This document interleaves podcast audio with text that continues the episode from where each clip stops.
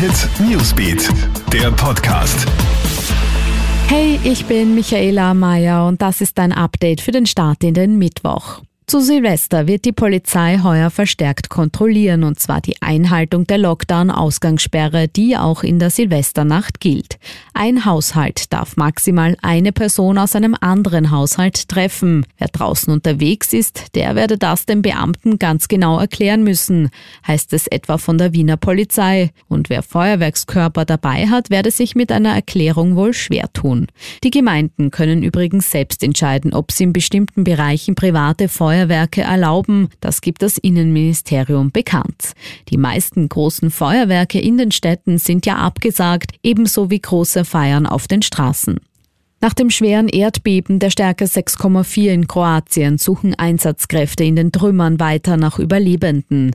Sieben Todesopfer sind bisher bestätigt. Es wird befürchtet, dass diese Zahl noch steigen wird.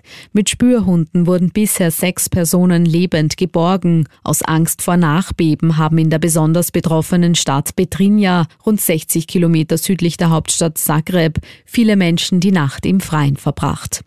Im Tiroler Längenfeld sitzt der Schock weiter tief. Gestern hat ja der 28-jährige Familienvater seine Wahnsinnstat gestanden. Er hat seine beiden kleinen Töchter, neun Monate und zwei Jahre alt, getötet. Sie wurden laut Obduktion erstickt und erwürgt.